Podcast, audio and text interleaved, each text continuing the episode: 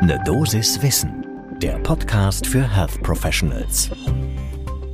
Guten Morgen und willkommen zu Ne Dosis Wissen. Hier geht's werktags ab 6 Uhr in der Früh um Themen, die für euch im Gesundheitswesen spannend sind. Heute ist das die Klimasprechstunde beim Hausarzt. Ich bin Dennis Ballwieser, ich bin Arzt und Chefredakteur der Apothekenumschau und darf euch im Wechsel mit Dr. Laura Weißenburger eine Dosis Wissen präsentieren. Heute ist Montag, der 27. Juni 2022.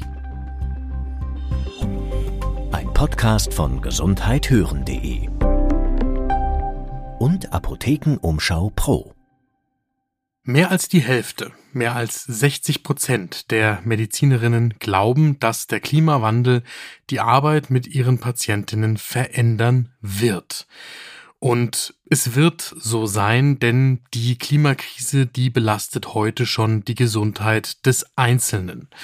Da sind einerseits Hitzewellen und Hitzeperioden, das Risiko für Schlaganfälle und Herzinfarkte ist dann erhöht, die Blutdruckkrisen mehren sich, auch die Krankenhauseinweisungen, letztendlich auch die Todesfälle.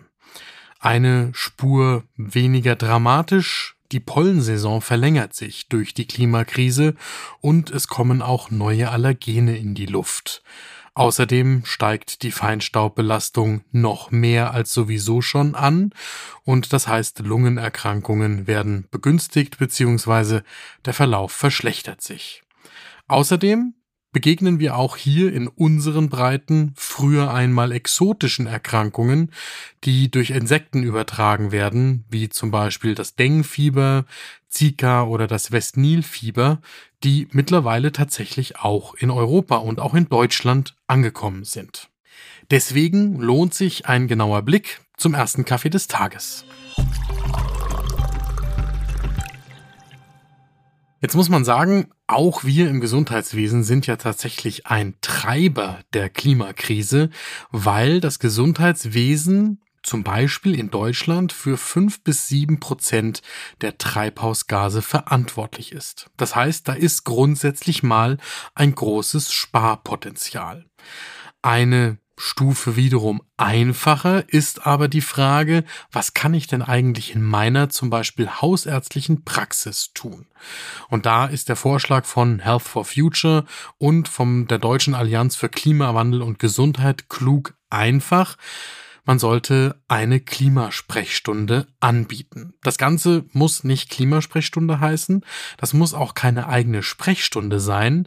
Eigentlich geht es darum, die Evidenz, die verfügbar ist, in das tägliche Patientinnengespräch einfließen zu lassen durch jede und jeden von uns. Die Grundlage dafür kann ganz einfach die WHO-Definition von Gesundheit sein. Da reden wir ja auch von sowohl der physischen als auch der mentalen als auch dem sozialen und dann eben dem ökologischen Wohlbefinden. Das ökologische Wohlbefinden dürfte in den nächsten Jahren und Jahrzehnten noch einmal wichtiger werden. Wie kann man das Ganze dann doch irgendwie in einen Rahmen einbetten, zum Beispiel in Rahmen regelmäßiger Gesundheitsuntersuchungen, wie zum Beispiel der Check-ups, die den gesetzlich Krankenversicherten ab einem gewissen Alter ja alle drei Jahre zur Verfügung gestellt werden. Da erreicht man in einer durchschnittlichen Praxis innerhalb von drei Jahren rund 1000 Patientinnen und Patienten damit. Oder wenn man mit Patientinnen und Patienten über Gesundheitsprobleme spricht, die eine Verhaltensänderung notwendig machen. Denn ich kann ja den Lebensstil, wenn ich ihn sowieso aus gesundheitlichen Gründen ändern muss, dann eben auch versuchen, klimafreundlicher zu gestalten. Und worum geht's da?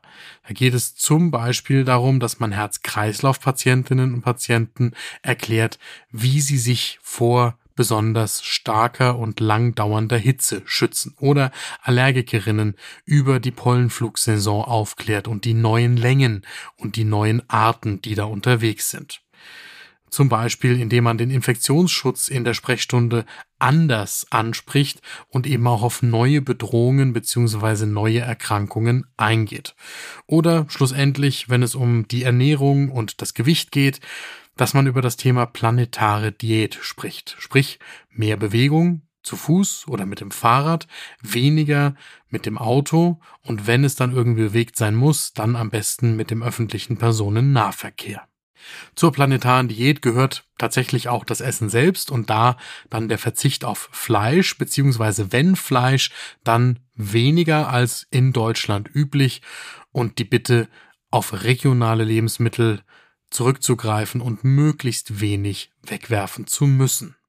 Tatsächlich ist das etwas, was man laut dem Hausarzt Ralf Krolewski vom Hausärzteverband Nordrhein, mit dem wir gesprochen haben, auch in die ganz normale Sprechstunde einbauen kann. Das ist nämlich der am häufigsten vorgebrachte Einwand, weshalb das Ganze nicht gehen soll, dass es zu einer längeren Sprechstunde führen würde, mehr Aufwand bedeuten würde und man darüber zu wenig wisse. Und dem widerspricht Ralf Krolewski eindeutig. Er sagt, das kann man in der 10-Minuten-Taktung auch einbauen und Hausärztinnen in Deutschland wissen genug. Die Grundlage ist da. 75 Prozent der Medizinerinnen, die fühlen sich auch kompetent genug, zu einem gesundheitsfördernden und klimafreundlichen Lebensstil zu beraten und vier von fünf der ambulant tätigen Ärztinnen und Ärzte in Deutschland sind auch dazu bereit. Und umgekehrt wollen die Patientinnen und Patienten übrigens auch etwas dazu hören. Die meisten von denen sind ja offen für Beispiele, wie sie konkret etwas nicht nur für ihre Gesundheit tun können, sondern auch für das Klima. Meine Take-Home-Message ist, dass wir das ja auch in unsere Kommunikation, zum Beispiel mit euch, aber auch an anderer Stelle einbauen können. Und das ist wichtig für mich in den nächsten Tagen und Wochen. Das war eine Dosis Wissen für heute. Die nächste Folge gibt's morgen ab 6 Uhr in der Früh überall da, wo ihr Podcasts hört. Und wenn euch dieser Podcast gefällt, dann lasst uns doch eine gute Bewertung da oder folgt uns einfach. Dann bekommt ihr immer eine Nachricht, sobald wir eine neue Folge online stellen. Ein Podcast von gesundheithören.de und Apothekenumschau Pro.